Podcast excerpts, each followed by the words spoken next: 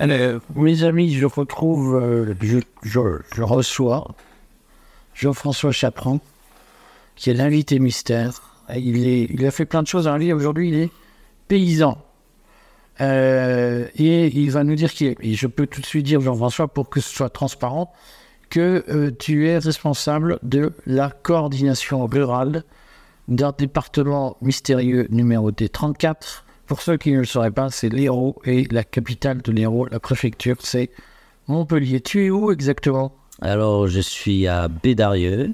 Je suis exactement sur la commune de La Tour-sur-Orme, qui est une petite ville, enfin un petit village dans l'Hérault. euh, Alors, vais bien poser une. C'est par rapport à Montpellier, c'est dans Alors, le nord ou au sud? non, on est au, au, au nord-ouest de, au nord-ouest de Montpellier. Au-dessus de Béziers. On a 30 km au-dessus de Béziers. Alors, on va continuer à parler de toi. Après, tu nous diras ce qu'est la coordination rurale, parce que pour beaucoup de gens, c'est mystérieux. Euh, ta, ta- ta ferme fait combien d'hectares et tu y cultives quoi? Alors, ma ferme fait actuellement euh, 50 hectares que j'ai en pleine propriété. Et puis, je suis en train d'acquérir euh, 20 hectares à côté. Et je cultive, alors je fais de la polyculture élevage. Donc, polyculture élevage, ça veut dire que j'essaie de, de, de semer et de planter. Donc, moi, j'ai un système euh, euh, que j'essaye agroforestier, donc avoir des arbres, avoir de l'herbe et faire passer dessus les ruminants. Et chez moi, c'est des moutons. Donc, euh, je travaille avec un troupeau de 600 brebis et 150 chèvres. Euh, C'est de la polyculture. C'est la polyculture. Et c'est quoi la coordination rurale? C'est Alors, la CR, alors là, je ne suis pas un super grand spécialiste. Donc, moi, je suis président du département de l'Hérault. Alors, chez nous, on appelle ça les coprésidents. Euh, donc, ça fait un an que je suis président à, la CR. Et la CR, en fait, a été créée en 92 avec euh, trois agriculteurs du Gers qui, ont, qui en avaient marre du système euh, FNSEA, c'est très clair, et qui disaient on en a marre de se faire avoir, on en a marre que la discussion soit avec le gouvernement et que nous, on n'est on est plus rien. Il y a, il y a beaucoup euh, le démarrage de la PAC, vraiment, on, on va dire une PAC violente, hein, où on oblige les gens à faire des choses. Et donc, ils ont décidé de dire euh, on arrête tout. Et je pense qu'ils avaient organisé d'ailleurs un blocage de Paris qui a été plus ou moins un échec, mais qui a quand même lancé la CR euh, au niveau national. Euh, concrètement, c'est quoi la On va aller vite, mais c'est pour que les gens se repèrent, parce que les gens sont très perdus. Ils connaissent majoritairement très mal l'agriculture, qui est devenue euh, un métier très rare de nos jours. C'est quoi la différence idéologique entre guillemets entre euh, la coordination rurale et la FNSEA Ouais, alors ça, c'est compliqué à dire.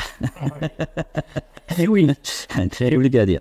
Alors, de, de la, la, la, la, euh, la FEDE, comme on l'appelle, la FNSEA, a été créée, euh, je pense, après-guerre. Voilà, euh, juste après-guerre. Et euh, elle a évolué avec. euh, elle a toujours évolué avec les gouvernements, puisque presque tous les ministres à une époque de la de l'agriculture étaient des anciens de la Fédé, des anciens cadres de la Fédé. Et moi, moi-même, j'ai été jeune agriculteur, donc affilié à la Fédé, parce que dans, dans les ça dit ça, CNJA, Voilà. qui est une émanation de la FNSEA, pour les jeunes agriculteurs Jeunes agriculteurs. de la FNSEA. Voilà, donc au fil du temps, ça a évolué et aujourd'hui, c'est devenu carrément. Alors, c'est un syndicat qui n'est plus un syndicat d'agriculteurs, c'est un syndicat qui a aussi dedans des agro-industriels, beaucoup, dont son président, et qui a aussi énormément. Est-ce que ça te choque? Alors, ça- Parce que j'ai entendu plein de bêtises. J'en profite pour faire la correction, parce que j'ai entendu plein de gens qui disent la FNSEA et le groupe euh, Avril avril, sont euh, fusionnés. Euh, donc on dit que c'est une connerie, ceux qui disent ça. Vraiment, il faut pas écouter ça, c'est. En réalité, le président du groupe Avril, et qui est une entité économique spécifique, est devenu président de la FNSEA. Mais comme le président de Renault pourrait devenir président de la Fédération des industries métallurgiques, si elle existait. Euh, il y a un petit conflit d'intérêts quand même. est-ce que ça te choque? Ouais, c'est un vrai sujet, c'est-à-dire que est-ce qu'à un moment donné, il est choquant qu'un syndicat patronal soit, ou salarial d'ailleurs, soit dirigé par quelqu'un qui travaille dans une entreprise du secteur? Alors, c'est encore plus choquant de la façon dont euh, la coopération agricole a évolué.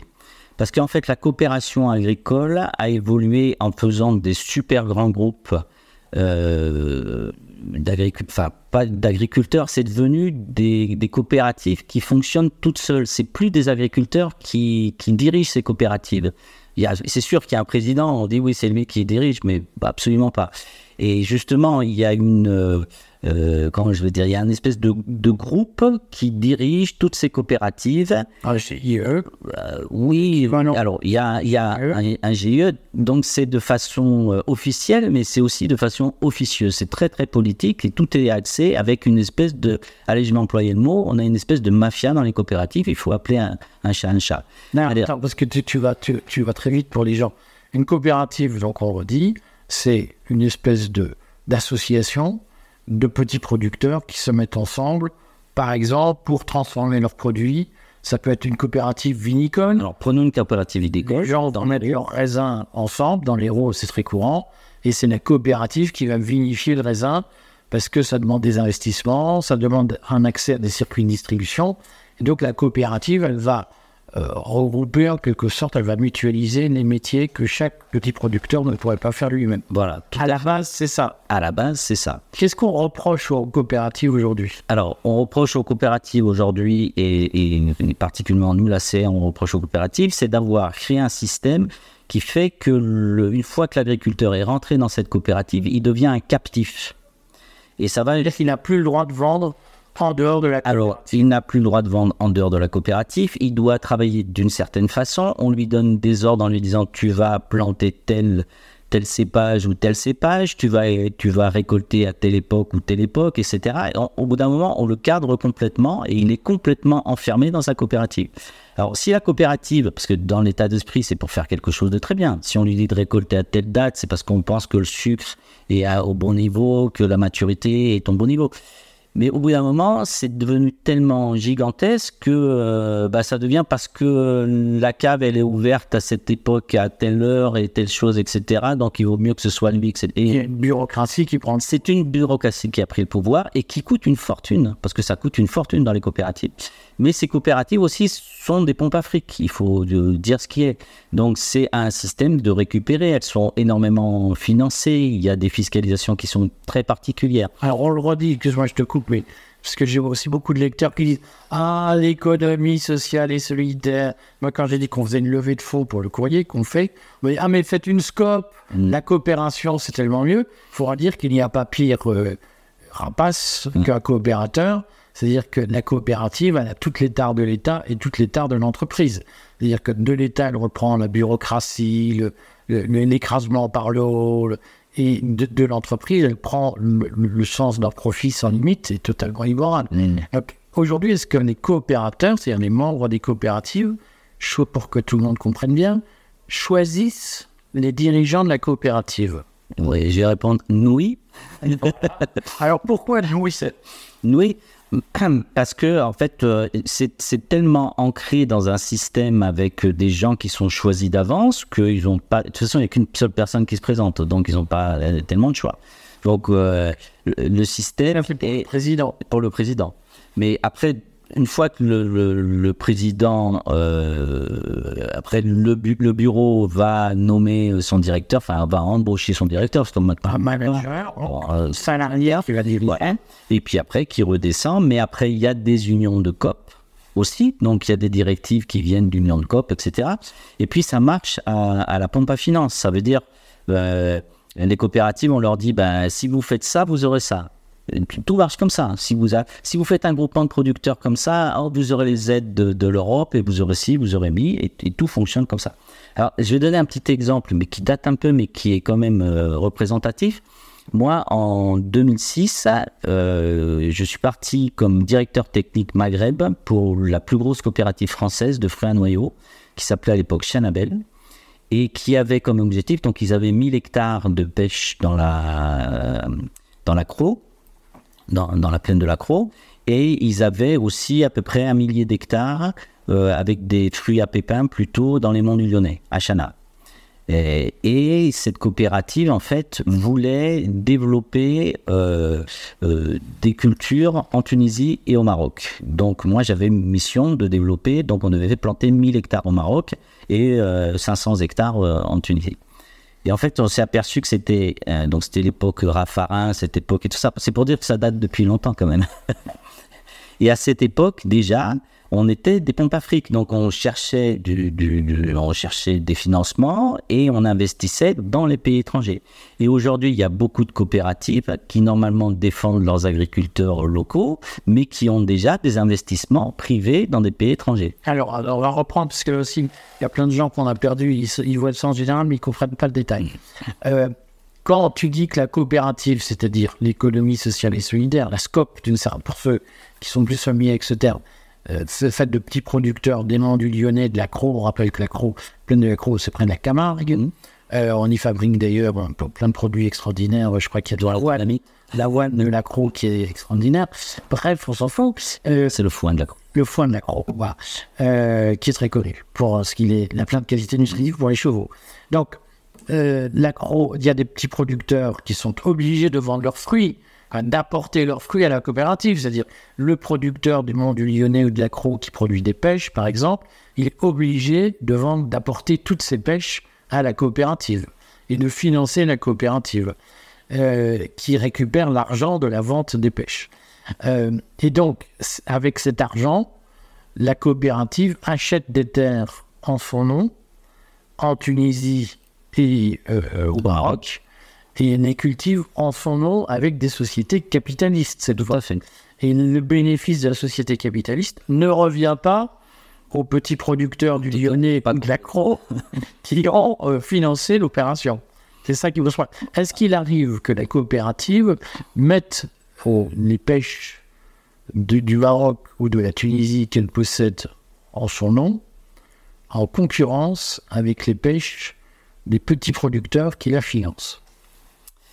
Je serais, c'est-à-dire en concurrence. Est-ce que, par exemple, dans un magasin, l'intermarché du coin, Mhm. je peux trouver côte à côte les pêches de l'accro à 15 euros le kilo et les pêches de Tunisie qui appartiennent à la coopérative à 10 euros le kilo? Ouais, non, non, ça non. Euh, en fait, tout ce qui est fait justement sur le développement de ces pays, mais bon, qui ont bien avorté, hein, parce que ça c'est bien cassé la gueule de ce truc, était pour être plus précoce et d'arriver un mois avant euh, sur les étals.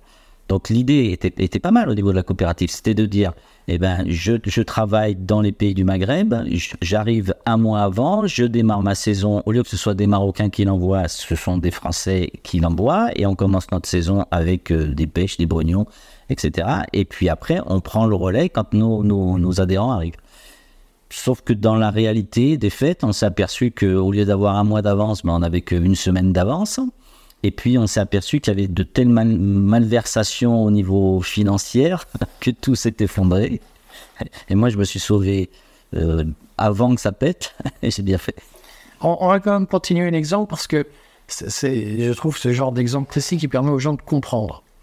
Euh, dans l'exemple que tu donnes, est-ce que euh, ça signifie qu'à un moment donné, le ministre de l'Agriculture, lorsqu'il a des grands coopérateurs comme le groupe Avril, euh, est-ce qu'il entend des gens qui lui murmurent à l'oreille, par exemple le président du groupe Avril, mais les importations, c'est vachement bien.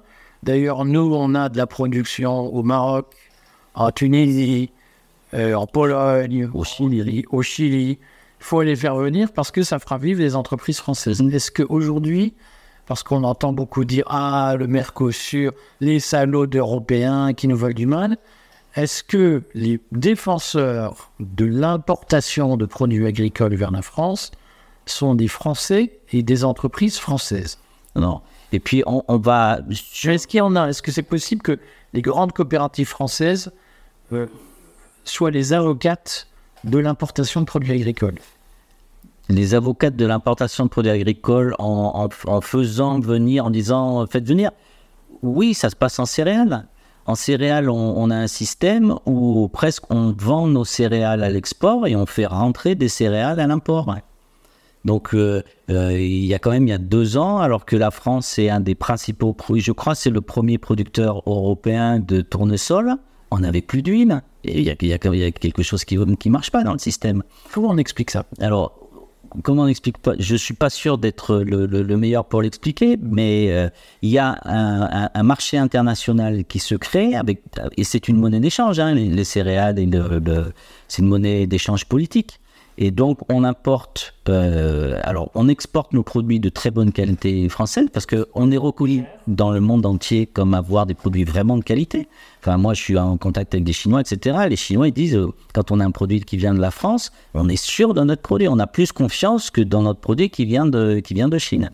Et puis, qu'on vend cher? Alors on vend sur le marché mondial. De toute façon, c'est une... donc le marché mondial, il est un peu régi par euh, les groupes de Cargill et ces groupes euh, coopératifs qui font bah, qu'on s'amuse. Hein. On, envoie le bateau, et puis pendant le bateau, on dit qu'il n'y en a plus, qu'il n'y a plus de stock. Alors ça se met à monter, hop, on vend et, on rachète de l'autre côté un peu moins cher en disant qu'il y en a trop. Il y a quelque chose qui est très intéressant à voir euh, quand on suit la presse agricole. C'est que à chaque veille de récolte, on, on, a tous les trucs en disant oh il y en a pas, il y en a pas, il y en a pas, il y en a pas. Et puis d'un seul coup c'est la sécheresse ou aux États-Unis c'est la catastrophe, etc. Et la moutarde. Et puis voilà. Et puis d'un seul coup ah bah non, non, non, oh non, il y en a plein, il y en a plein, il y en a plein. Et on voit, le, le, avec le discours en fait qui est fait, on voit le prix euh, qui bouge. Parce que l'agriculture, l'agriculture a un effet King qui est énorme en économie. Un effet King, c'est-à-dire, je, je, simplifie pour que tout le monde comprenne, la loi de King, qui a servi d'ailleurs de, de modèle pour calculer les marchés à terme, notamment ceux qu'on a mis en place sous De Gaulle dans les années 60, c'est que quand il y a 5% de produits en trop sur le marché, les prix s'effondrent de 20 ou 30% En revanche, il manque 5 sur le marché et les prix augmentent de 30-50% C'est-à-dire qu'il y a un, une amplification euh, des prix. Les prix amplifient très largement les, les excès, les excédents ou les déficits, les pénuries. Voilà. Donc on, a ces effets et, on crée et il y a dans alors je pense que le plus important mais au niveau du lait c'est pareil hein, puisque euh, Sodéval est aussi euh, on va dire macroté par la par la coopération et par la FNSEA. Donc au niveau du lait ben, c'est pareil hein, l'achat du lait il n'est pas au prix où il devrait être. Pourquoi? Alors pourquoi? Ben Parce qu'on est devenu dans une économie euh, agro-industrielle et que, et que, le profit, il n'y a que le profit qui intéresse. Euh, qui intéresse. Mais est-ce que ça signifie qu'on manipule les cours? Oui. pour, par exemple, appauvrir des agriculteurs, les mettre en faillite et récupérer leurs terres Alors c'est ma version c'est pas encore euh, la preuve complète, donc ça n'engage que moi. Mais ma version, c'est exactement ça. C'est-à-dire qu'on est dans le modèle américain qui a été créé depuis très longtemps, hein, depuis les années 20 où on a commencé les grandes crises, etc. Avec euh, où on a endetté les agriculteurs et on les a mis, parce que là, on voit les agriculteurs qui vont monter. Vous allez voir, il y a des tracteurs. Euh, aujourd'hui, un cheval, ça vaut 1000 euros. Bon, on dit ça, un cheval de vapeur. Hein. Donc, si vous avez un tracteur de. Pas un cheval à quatre pattes. un tracteur. De 100 chevaux, un tracteur de 100 chevaux, c'est 100 000 euros. Un tracteur de 300 chevaux, c'est 300 000 euros. C'est des, des, fortunes. Hein. Euh, vous avez des tracteurs qui valent plus que des Ferrari. Enfin, il faut se rappeler, euh, il faut se ramener ça. Bon, après, il y a tout un système de financement, etc. Mais on a. À chaîne agricole, ça peut coûter jusqu'à un million une, voilà, une grosse moisse batte, ou un, un, ça peut coûter dans les 600 000 euros. Un, 150 000. Une, une, arracheuse de pommes de terre, ça peut valoir un million d'euros. Enfin, on a, on, a des, on a des usines sur pattes qui, qui travaillent. Et, et, donc, on a, euh, on a poussé les gens à super industrialiser. On leur a fait arracher l'oreille, on leur a dit non, il faut que tu aies des grands champs, etc. Et en fait, on en a fait des consommateurs. Aujourd'hui, il faut entre 7 à 9 euh, calories énergie fossile pour faire une calorie agricole. Il y a quelque chose qui ne marche pas. On a complètement détruit notre système. Donc l'agriculture... Parce que, tu, je te coupe, quand tu dis on, on, on, a dit, on leur a dit d'arracher leur... Et on a le on... Pour celui qui l'emploie. Voilà. on est un con. on sait qui. Voilà. Alors, alors le système avec le, les syndicats, le ministère, enfin les ministères, les gouvernements, la corporation. La corporation, c'est la corporation qui a fait ça et est, re- est appuyé et relié par l'Europe, puisque aujourd'hui le financement c'est l'Europe et la PAC. Donc il faut savoir qu'un agriculteur aujourd'hui sans la PAC, il est mort, il ne vit pas, c'est impossible. Il n'y a personne qui vit, à part quelques agriculteurs qui vont faire un truc du viticole extraordinaire et qui va pouvoir être complètement euh, hors des marchés, etc. Mais même parce que fiscalement, il va avoir un moment besoin pour son système d'embouteillage, il va avoir besoin d'une aide. On a un système qui fait que euh, tous les agriculteurs vont avoir presque 50% d'aide sur les gros investissements. Donc c'est pas rien, euh, c'est pas rien. Toi, par an, est-ce que tu touches la PAC? Alors, moi j'ai fait le choix délibéré cette année de pas toucher la PAC. Ah, tu vas nous en parler, mais parlons des années précédentes où tu touchais la PAC. Ça se passait comment? Parce que là aussi, c'est le grand mystère. La PAC, la PAC, la PAC, mais nous, les urbains, on n'a jamais vu un dossier de PAC. On sait pas ce que Voilà. tu touchais Alors, alors, alors en, en plus, euh, alors moi c'est un petit peu particulier parce que j'ai repris mon exploitation donc euh, il y a pas longtemps. J'ai pendant, euh, euh, ça fait 15 ans que j'ai acheté mon exploitation. Et sur mon exploitation, en fait, j'ai mis des troupeaux qui venaient avec des bergers qui viennent de l'extérieur et c'est eux qui touchaient la PAC. La PAC, il y a plusieurs façons. Il y a des aides couplées, des aides découplées. Donc, on peut avoir des aides aux animaux. Donc, par exemple, on va toucher 21 euros d'aide par brebis chaque année, par année. Mais pour ça, il faut la déclarer. Il faut qu'elle soit de telle période à telle période sur l'exploitation. Euh, euh, donc, il y a tout un système de, de- déc- déclaratif. Puis après, si on est en zone de montagne, on va toucher 3 euros de plus par tête de brebis. Donc, ça, c'est les aides aux, aux animaux. Et puis après, on va avoir des aides à l'hectare. Donc, on va avoir euh, un calcul qui est fait selon l'herbe qu'il va y avoir, pour faire simple, hein, l'herbe qu'il va y avoir dans nos champs, et ben, on va avoir une aide qui peut aller jusqu'à 100, 120 euros euh, l'hectare. Si on a un peu des cailloux, ça va être que, que 100 euros l'hectare. S'il y a beaucoup de cailloux, ça va être 80 euros l'hectare, etc. Et après, il y a des coefficients. Après, il y a, il y a, c'est tout un système extrêmement complexe hein, qui a été fait et qui fait qu'on a une aide à l'hectare. Alors, Alors, non, parce que c'est- intéressant.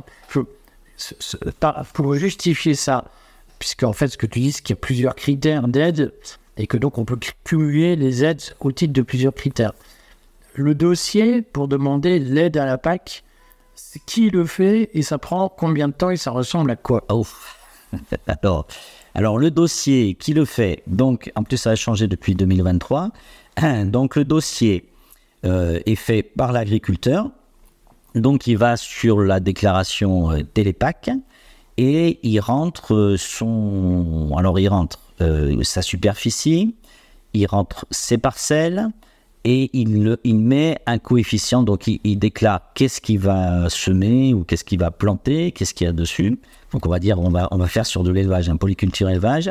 Donc, il va dire qu'est-ce qu'il va semer, est-ce qu'il va avoir des prairies temporaires, est-ce qu'il va avoir euh, des- des prairies permanentes? Euh, et, il va déclarer combien il a d'animaux, donc il va remplir tous les numéros d'animaux, etc. Et pour avoir ça, donc maintenant, il faut être agriculteur à titre principal et le, moyen de le vérifier, en fait, c'est sa cotisation MSA. Donc si on est affilié à la MSA, on est donc agriculteur à titre principal et on peut bénéficier de la PAC. On peut avoir tout le système. Alors qu'il fait dans le concret C'est pour ça que c'est intéressant de parler, par exemple, aussi des chambres d'agriculture. Euh, dans les chambres d'agriculture, au- aujourd'hui, pour faire cette déclaration, c'est tellement complexe. C'est franchement complexe. Ça prend combien de temps Alors maintenant, c'est plus des pages, on remplit ça sur Télépac. C'est quoi Une heure, deux heures Ah non, c'est c'est tellement complexe que. Surtout que comme cette année, ça a changé, on ne sait plus où on en est. Donc, euh, ça prend beaucoup de temps. Vraiment, pour les agriculteurs, c'est très compliqué. Surtout qu'ils ne savent pas forcément, au moment où ils font leur, dépla- leur déclaration PAC, ce qu'ils vont forcément avoir à cette époque. Et donc, normalement, c'est les chambres d'agriculture, d'agriculture qui doivent les aider. Donc, on a des techniciens de chambre et qui doivent nous aider. Chose qu'ils font très bien. Sauf qu'on est obligé de les payer. C'est même pas, c'est plus un service. Une taxe obligatoire, enfin une contribution obligatoire au financement de la chambre d'agriculture. Non, on est obligé de les payer à l'heure. On est obligé de leur donner, je me rappelle plus combien, mais c'est 200 balles de l'heure qu'on est obligé de donner aux techniciens s'ils bien faire notre déclaration. Et ce qui est encore plus phénoménal, c'est que, et cette année ça s'est vu donc avec la nouvelle PAC, c'est que la DDTM, donc la Direction départementale territoire et de la mer, qui doit valider les dossiers avant que ça passe au niveau PAC, et ben cette année, elle pouvait pas, parce que comme c'était nouveau, il fallait cocher et mettre son numéro de MSA. Et si le numéro de MSA, comme c'était la première année, la moitié des agriculteurs l'ont pas mis, ne savaient pas. Non, ils connaissaient leur numéro, mais ils n'ont pas vu qu'il fallait le cocher, c'était la première année. Et ben tous les dossiers qui sont arrivés à la DDTM, c'est-à-dire par exemple pour l'Hérault, c'est 4000 dossiers qui sont arrivés à la DDTM, il y en avait 2000 qui n'avaient pas le numéro de MSA. Et la DDTM nous a dit, ah ben nous, on ne peut pas valider les dossiers parce qu'il n'y a pas le numéro de la DDTM, enfin de le, le numéro de la MSA. Et donc, ils ont dû rappeler tous les agriculteurs pour qu'ils envoient le numéro de MSA. Parce qu'ils nous ont. Ben, on leur a dit, mais vous appelez pas la MSA On a dit, ah non, on ne peut pas appeler directement parce que ça, c'est confidentiel, votre numéro. Donc, Ce qui est vrai. oui, mais. Et en fait, Est-ce que ça retarde d'autant le versement alors, ça a retardé et aujourd'hui, cette année, c'est une panique complète au niveau des versements et il y a toute une partie qui n'a pas été versée aux agriculteurs. Et dans la, Les revendications. dans les revendications, il y a justement, mais payez-nous ce qui est des droits. En plus, on nous a dit, vous aurez le droit à l'erreur. Là, maintenant, c'est le truc, vous avez le droit à l'erreur. Sauf que, alors, au lieu de, au lieu d'embaucher des techniciens pour nous aider à faire euh, notre déclaration de PAC, ils ont embauché, par exemple, en Occitanie. Alors, je ne sais pas en 2023, mais je sais ce qui a été fait en 2022. En Occitanie, ils ont embauché 66 contrôleurs pour nous contrôler. Ne pouvaient pas embaucher euh, 66 techniciens pour nous aider à faire nos packs, parce qu'il y a beaucoup d'agriculteurs, leur boulot, c'est d'aller voir leurs bêtes et d'aller voir leurs champs. C'est pas de remplir des papiers toute la journée. Généralement, c'est plus utile pour faire de la nourriture. Aujourd'hui, aller au champ, On fait que remplir des papiers. Et si on remplit pas des papiers, on n'a pas nos aides. Il y a beaucoup d'agriculteurs qui prennent pas la moitié des aides auxquelles ils ont droit parce que c'est tellement compliqué qu'on peut pas, on peut pas le faire. On est devenu dans un système qui est tellement- c'est pour ça que là on demande une loi, de- enfin des lois de simplification. C'est-à-dire qu'on dit qu'on a un système tellement complexe qu'on n'arrive plus. On n'arrive plus. Donc c'est que les gens qui sont super organisés dans ces systèmes administratifs qui arrivent à s'en sortir et à se tirer les subventions les plus importantes. dans ce que tu me dis, euh, pourquoi toi, tu as décidé de sortir de la PAC? Alors, moi, quand j'ai repris l'exploitation à mon nom, euh, alors moi, je suis un peu révolutionnaire, c'est pour ça que je suis entré à l'ACR, C'est la coordination rurale. C'est-à-dire que j'ai dit, bah, moi, je suis contre ce système. Et si l'agriculteur, alors l'ACR, on est aussi tous contre les PAC. On dit, nous, on veut des prix, on veut pas des PAC. Et moi, j'ai dit, je vais monter un système où je ne vais- plus être dépendant de, euh, de l'énergie fossile. Donc, je, je refuse d'avoir des intrants. La nature, elle doit fonctionner sans intrants. C'est possible de le faire. Donc les intrants, c'est Donc les intrants, c'est les engrais, les phytos, l'alimentation du bétail. Euh, Donc j'ai dit, je, tout ce que vont manger mes moutons, il faut qu'ils le mangent sur mon exploitation et sur autour de chez moi. donc les tourteaux de soja du Brésil, t'en veux plus? J'en peux pas. Euh, les, euh, mais même, même un produit qui ne vient pas de l'exploitation, j'en veux pas. On veut vraiment avoir euh, quelque chose qui vient de l'exploitation et on peut- peut faire marcher. Donc moi j'ai travaillé plutôt sur de l'éco-pâturage. Donc je travaille avec des communes, je travaille avec euh, Nice, avec des systèmes où on passe sous les lignes électriques par exemple. Je travaille dans des parcs photovoltaïques, on met les moutons dans des parcs photovoltaïques. Je travaille avec des viticulteurs où on met les moutons dans les, dans les vignes. Donc ils, À désherber. alors qui servent à désherber et qui servent aussi à amener des micro-organismes par les déjections des animaux et qui font qu'on redynamise les sols. C'est, le système, il est fait. Et donc moi, mon grand, euh, mon idée que j'aurais dans ma vie, comme on dit, on a qu'une idée dans la vie, euh, c'est de dire qu'il faut, il faut recréer ce système, euh, cet agro-écosystème qui est de mettre des arbres, de l'herbe, des ruminants sur un sol vivant. Et à partir du moment où on a cet équilibre, tout se remet à marcher et tout fonctionne tout seul. Et en fait, depuis 70 ans en France, mais depuis encore plus longtemps aux États-Unis, on a perdu ce système et on est devenu des consommateurs d'énergie au lieu d'être des producteurs d'énergie. Voilà. Donc c'est la raison pour laquelle j'ai dit, moi je veux plus, je veux sortir de ce système et je, je vais essayer d'aller jusqu'au bout du truc en disant, bah, je vais pas prendre la PAC cette année, je vais pas... euh, bon, l'année prochaine je vais la prendre parce que sinon ça va être vraiment trop difficile. Pourquoi? Parce que on a un système où on arrive, même en faisant comme ça, on est à peu près, alors on va prendre pour de l'agneau, on arrive à un coût de production autour de 9 euros le, le kilo d'agneau. Et au niveau de la vente, on est à 9,50 ou au mieux, quand on est label, etc., à 12 euros quand on fait des ventes en, direct, quand on vend l'agneau entière. Donc la, marge, elle n'est pas possible. C'est extrêmement difficile de vivre. Et Comment tu arrives à 9 euros le kilo de production de l'agneau? Alors j'arrive à 9 euros de kilo de, l'agneau avec... Alors, pour moi, c'est pas... Euh, pour moi, c'est mon rapport entre mes investissements euh, à l'hectare et, euh, après, il faut payer, par exemple, moi j'ai des bergers qui vont être dans les champs, il faut, enfin, qui vont garder les moutons, il faut, faut les payer. Et sur l'ensemble, ça me revient ça. Pour les autres agriculteurs, ils ont qui ont des systèmes euh, avec, de, avec beaucoup d'intrants, bah, ils vont acheter de l'aliment, ils vont acheter de la des herbes déshydratées, ils vont acheter euh, de l'orge, ils vont acheter, parce que chez les moutons, on ne met pas de compléments comme des tourteaux de soja, mais on achète de l'orge, on achète des choses comme ça qui vont coûter euh, très cher. Et on arrive à, ce prix de revient euh, on arrive à ce prix de revient quoi. Il faut avoir une, une bergerie ou une stabulation. Enfin là c'est plutôt des bergeries pour les moutons.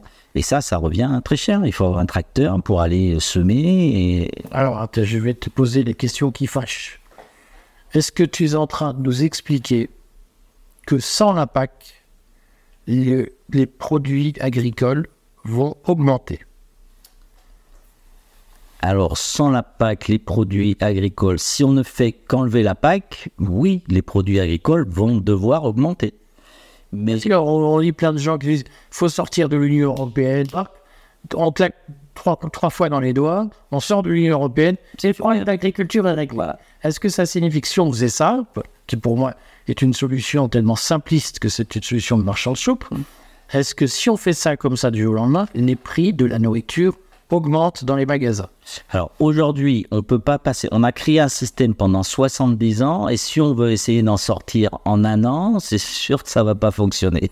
Donc ça, c'est sûr que tout va s'effondrer et ça va pas fonctionner. Après, sur le système de financement de la PAC, parce que la PAC en France, c'est 9 milliards d'euros qui sont distribués aux agriculteurs. Sauf que la cotisation de la France pour l'agriculture, c'est plutôt 10 milliards. Donc on est en excédent de, cotisation par rapport à ce qu'on oui, soit. Mais est-ce que ce sont les paysans qui payent les 10 milliards alors, ce ne sont pas les paysans, tous les Français. C'est tous les Français, on est bien d'accord, c'est tous les Français qui, qui mais c'est tous les Français qui mangent aussi. Donc, ça permet aussi de stabiliser les prix. Ils ne mangent pas que des produits français. C'est bien dommage. non, c'est pas bien dommage parce que de toute façon, il faut aussi avoir un équilibre. Il ne faut pas être en disant non, il faut absolument pas que tous les produits soient français, etc. Alors, il y a des, des, des, des, niveaux où on peut faire euh, de. Alors, on, dit une exception agriculturelle. Euh, des théories, des positions de coordination. Voilà, en disant, eh ben, il vaut mieux quand même privilégier pour les productions où on est capable de les faire en France et on les fait encore mieux que partout. Je sais pas moi sur des pommes par exemple, sur mais même sur des céréales, sur des choses comme ça, c'est quand même mieux qu'on les ait en France et qu'on les garde en France. Ça, on aimerait bien que ce soit comme ça. Mais il y a, y a, à part les bananes qui viennent de Martinique et Guadeloupe, quand même, euh, on n'est pas capable de. Donc il y a quand même des productions. Euh, alors, si on va parler des fraises qui viennent du Maroc euh, au mois de janvier, je pense que c'est mieux qu'on n'en fasse pas. C'est mieux qu'on évite et qu'on fasse plutôt de la, de la fraise du Lot-et-Garonne en janvier. Alors, on a les moyens de faire des, fraises du Lot-et-Garonne en janvier. Chez mon petit commerçant, il y a des fraises belges au mois de janvier. Oui, mais c'est des fraises qui sont sous serre chauffée. Alors tout dépend comment on, chauffe nos serres. Parce que ça, c'est quelque chose qui est très important. C'est par exemple la grille photovoltaïque.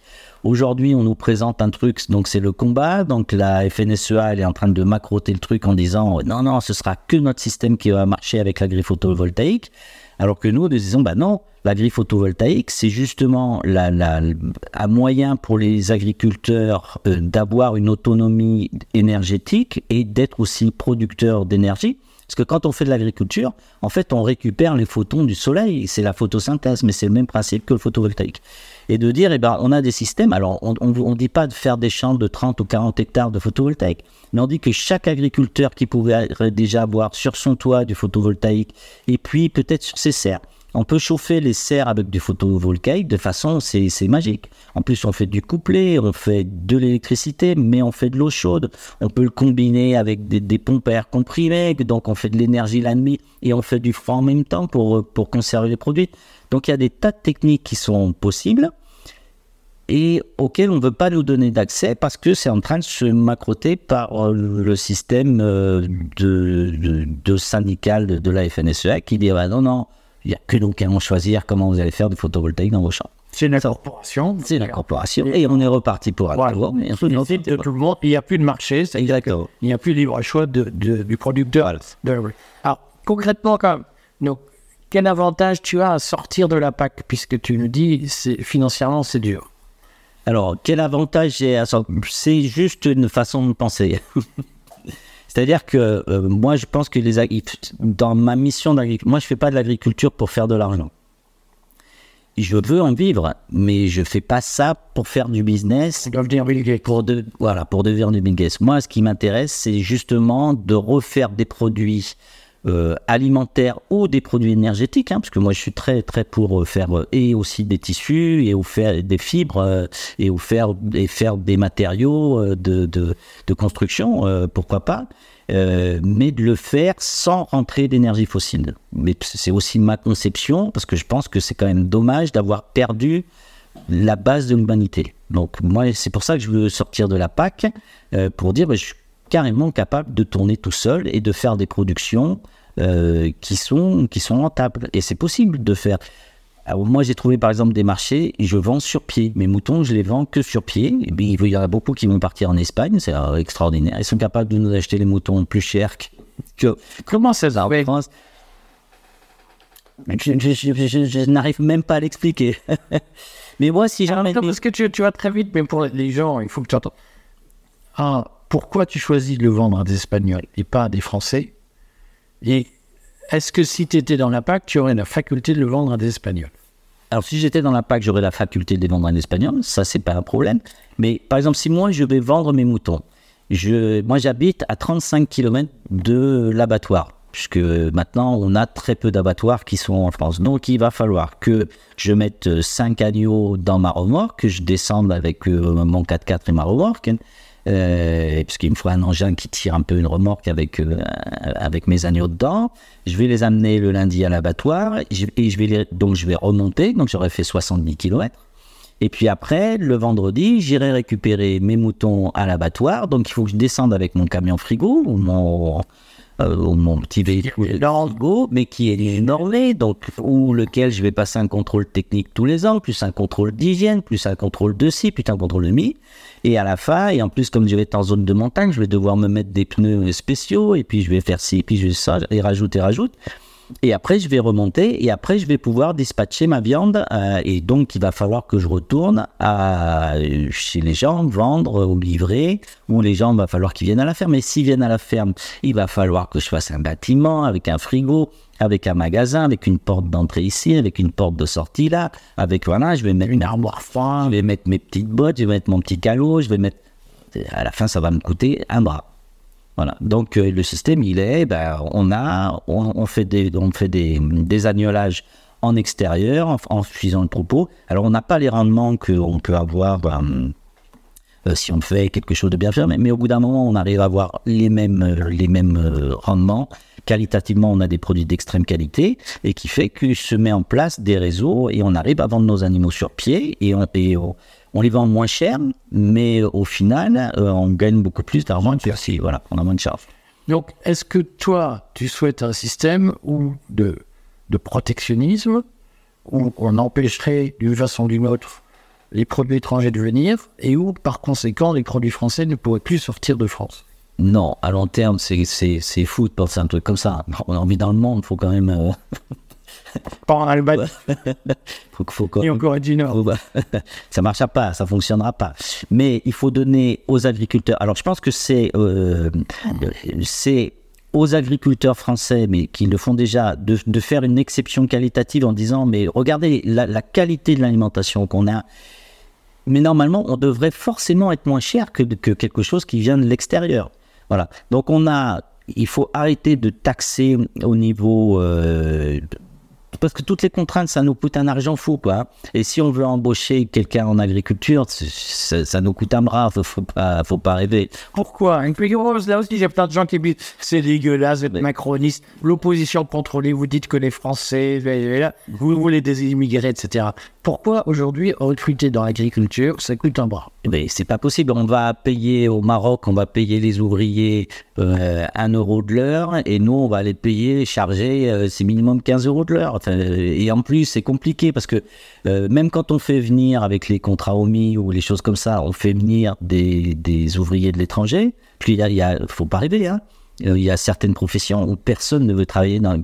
Qui est-ce qui ramasse les pommes? Il n'y a pas de Français qui ramasse les pommes. Pourquoi? Parce que parce que c'est un travail qui est difficile, et puis, euh, parce qui est difficile, qui est difficile physiquement. Et puis, il y a quelque chose chez les Français qui disent Je ne veux pas aller ramasser des pommes, c'est trop fatigant. Euh, puis, il faut y aller tous les jours. Est-ce que. il faut y aller de bonne heure le matin, puis il faut finir tard le soir. Les gens, ils veulent pas. Moi, du petit Moi, je me fais engueuler parce que les gens me disent J'ai des dizaines de commentaires de gens Ces petits boulots de merde d'esclaves ah payés, on acceptera de les faire quand on touchera de vrais salaires.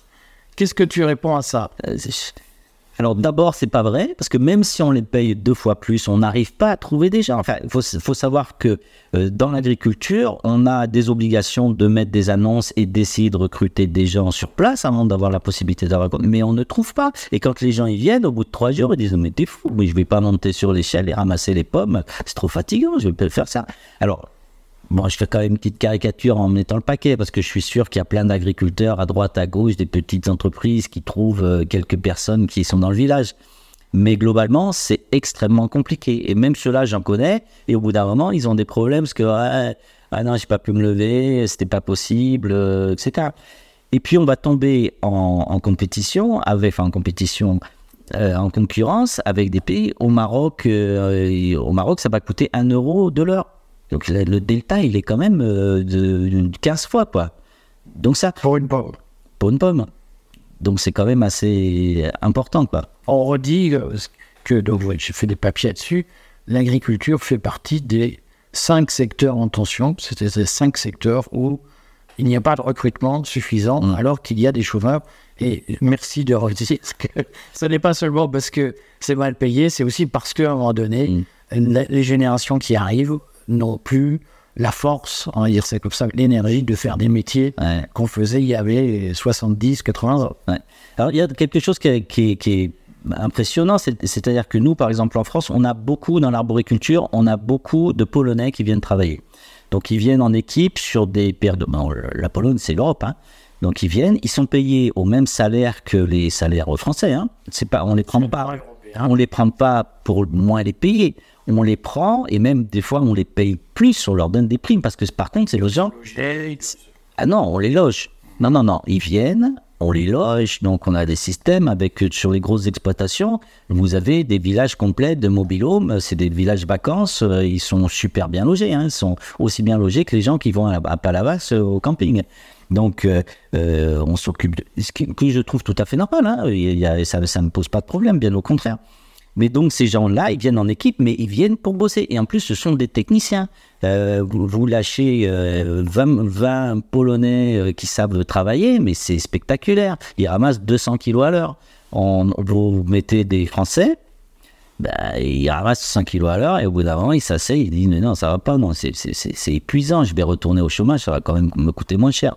Comment tu expliques que on va se faire accuser de dire que les Français sont paresseux, les insulter, de ne pas aimer notre pays, etc. Mais comment tu expliques, parce que tu n'es pas le seul à le dire, et tous les employeurs, quel que soit le secteur, constatent les mêmes choses, je sais que plein de gens refusent de l'entendre, mais comment tu expliques ce, cet avachissement français où euh, on dit Ah, l'Europe c'est pas bien, les Polonais, les Arabes, c'est tous des méchants, sauf que quand on fait venir des mecs, ils, bossent mieux que les Français. Comment tu expliques ça?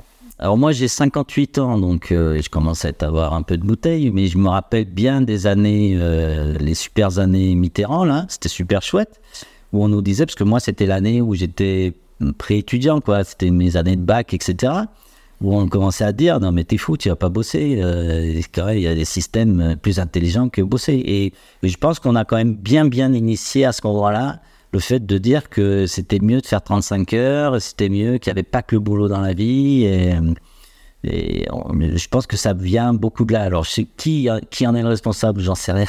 c'est difficile. Si on savait, ce serait tellement facile de les.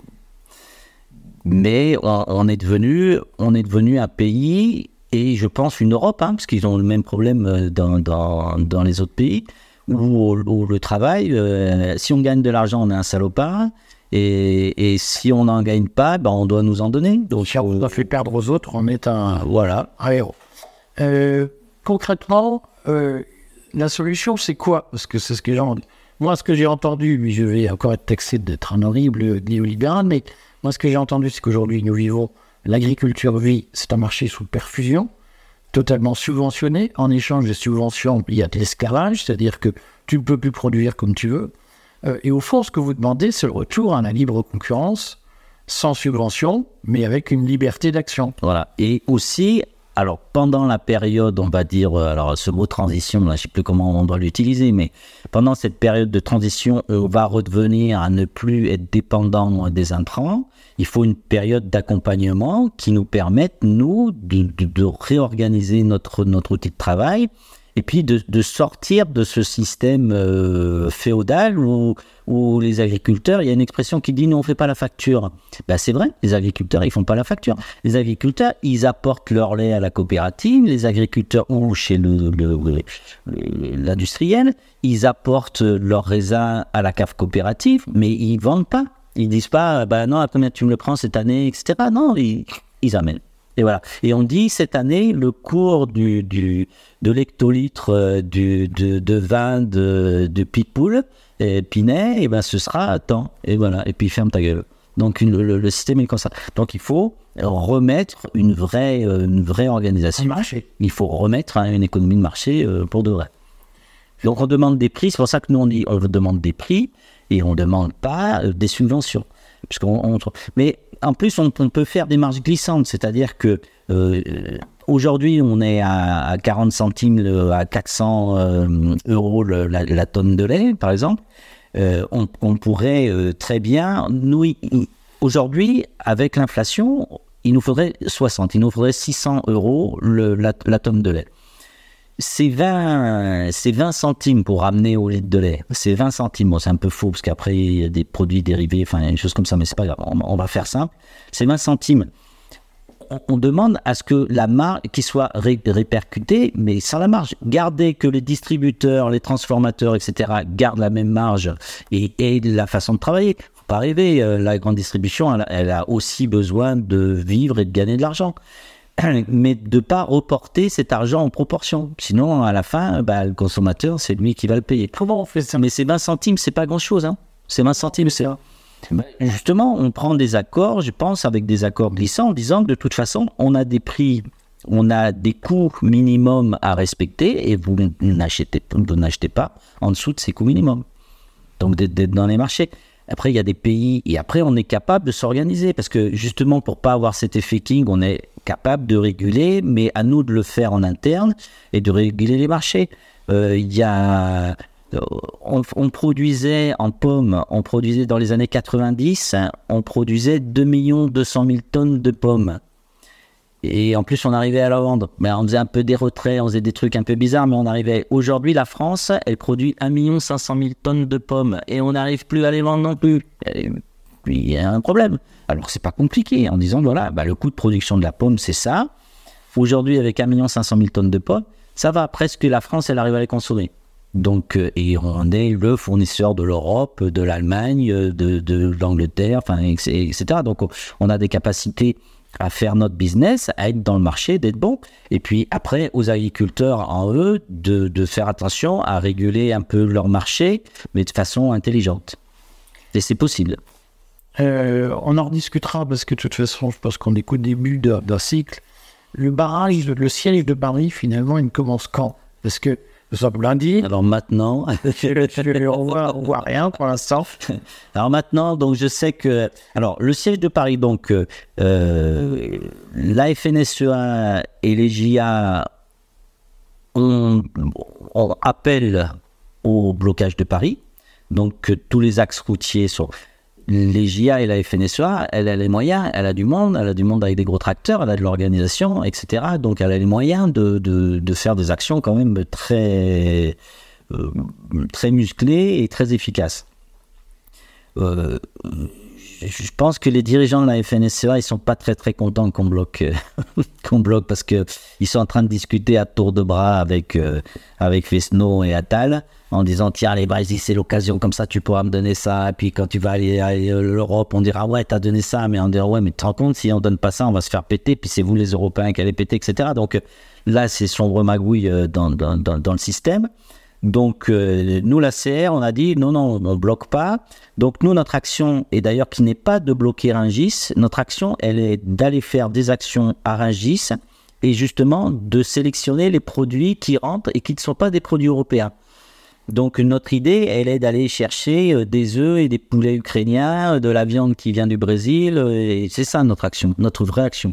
Après, il a été raconté qu'on voulait tout casser, affamer Paris, etc les agriculteurs, nous, on ne veut pas affamer les gens. On veut leur dire, regardez ce que vous mangez, et, c'est ça l'action qu'on veut faire.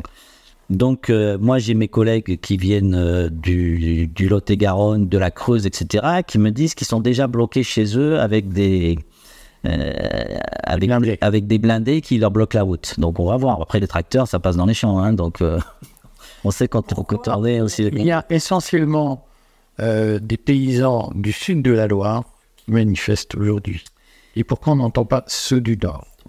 Alors, les gens qui ont le plus souffert cette année, d'abord sur, euh, sur les départements du sud, bord méditerranéen, nous, on a une, une, sécheresse qui est énorme. Hein. On a sur l'Hérault, sur, sur le sud de l'Hérault, donc vraiment la côte, on a des endroits où on a 150 mm, 200 mm. Dans les PO, c'est pareil, ils ont 200 mm d'eau. 200 mm, les vignes, elles sont cannées il faut dire ce qui est, on a vraiment eu des difficultés. Et donc, eux, ils sont au bout du rouleau. Comme on avait fait une année avant avec de gel et qu'on a eu des années de mévente aussi, il faut savoir que on a touché 200 millions euh, du gouvernement pour distiller du vin l'année dernière. Parce que on, on avait fait du gel. Donc là, on n'avait pas de produits. L'année d'après, on a eu beaucoup de produits, parce qu'on a souvent des années d'alternance. Cette année-là, on n'a pas réussi à le vendre, on a dû distiller. Et cette année qui vient, on a de la sécheresse. Et c'est fait que les coopératives, elles sont à sec au niveau finance. Donc elles avaient un peu euh, essayé de niveler la rétribution des agriculteurs, mais elles sont arrivées au bout de leur trésorerie, donc euh, les gens, ils ne sont pas payés. Sur la coopérative, sur ma cave coopérative euh, chez moi, sur ma commune, enfin sur, sur le, groupe des trois communes, là, des quatre communes, aujourd'hui, le président, il me disait, c'est la catastrophe. On n'a rien vendu. On a, il y a un marasme complet et on n'a rien vendu parce que les gens attendent. Avec l'inflation, ils savent pas. Au niveau des stocks, ils savent pas, etc. Donc nos clients, ils nous achètent rien. Comment on va payer nos producteurs? On ne sait pas. On n'a plus d'argent et on n'a rien vendu. Donc le Sud, c'est l'une des régions et puis, on a la crise de, la euh, MHE, la maladie hémorragique épisodique, qui, qui euh, en fait une maladie qui touche les bovins. Alors, ça rend les, bovins malades. C'est transmis aussi aux ovins et aux caprins, sauf qu'ils sont pas malades, ils sont porteurs sains. Mais quand euh, le troupeau est touché, c'est catastrophique, ça fait des gros frais vétérinaires. Hein. Il faut intuber vaches, mais c'est surtout que ça fait un bloc. Bien sûr, l'État fait quoi? Il y a un problème, blocus. Ah, c'est le, lockdown. Hein. On, a, on, sait, on sait faire que ça. Oh, il y a un problème sur les poulets, oh, lockdown. Oh, j'ai le canard, oh, lockdown. Besoin du Oui, parce qu'en fait, qui tue le plus de, de, de poulets, c'est pas la grippe H1N1. Hein. H1N1, ça tue, ça tue personne. Mais par contre, les vétérinaires, les services vétérinaires, c'est eux qui, qui et c'est eux qui les amènent en plus. Donc, euh, on a la totale. Et là, cette année, donc on a, on a cette MHE qui est arrivée. Et les producteurs n'ont pas pu vendre, euh, ils peuvent pas vendre leurs animaux. Donc, et on leur a dit oui, oui, vous inquiétez pas, vous vendez rien, vous bougez pas, vous restez comme ça. Et puis parce que ça monte jusqu'à Angoulême, euh, la zone, ça va jusque dans l'Hérault, c'est énorme hein, la, zone. Et on leur a dit, ben, mais vous bougez pas. Et on va me payer. Et les aides sont toujours. les aides sont toujours pareilles. Oui, je crois que depuis deux jours, ça, oui, ça en vrai du lourd. Bon, c'était passionnant. On en discutera. Et puis en fait, euh, j'aimerais bien faire euh, une séance épisodique parce que et ce que tu as dit qu'on a, j'ai pas relevé, et qui mérite, à mon avis, une séance spéciale, c'est ce sont les services vétérinaires qui apportent les épizooties. Ça, c'est une phrase explosive que je- je- on va en discuter parce que je pense que c'est un vrai sujet régulier. Et donc, on en parle. Merci beaucoup, Jean-François, puis on se tient au courant. De toute façon, we keep in touch, comme on dit euh, dans Voilà. le sud-ouest. Et puis, on en reparlera.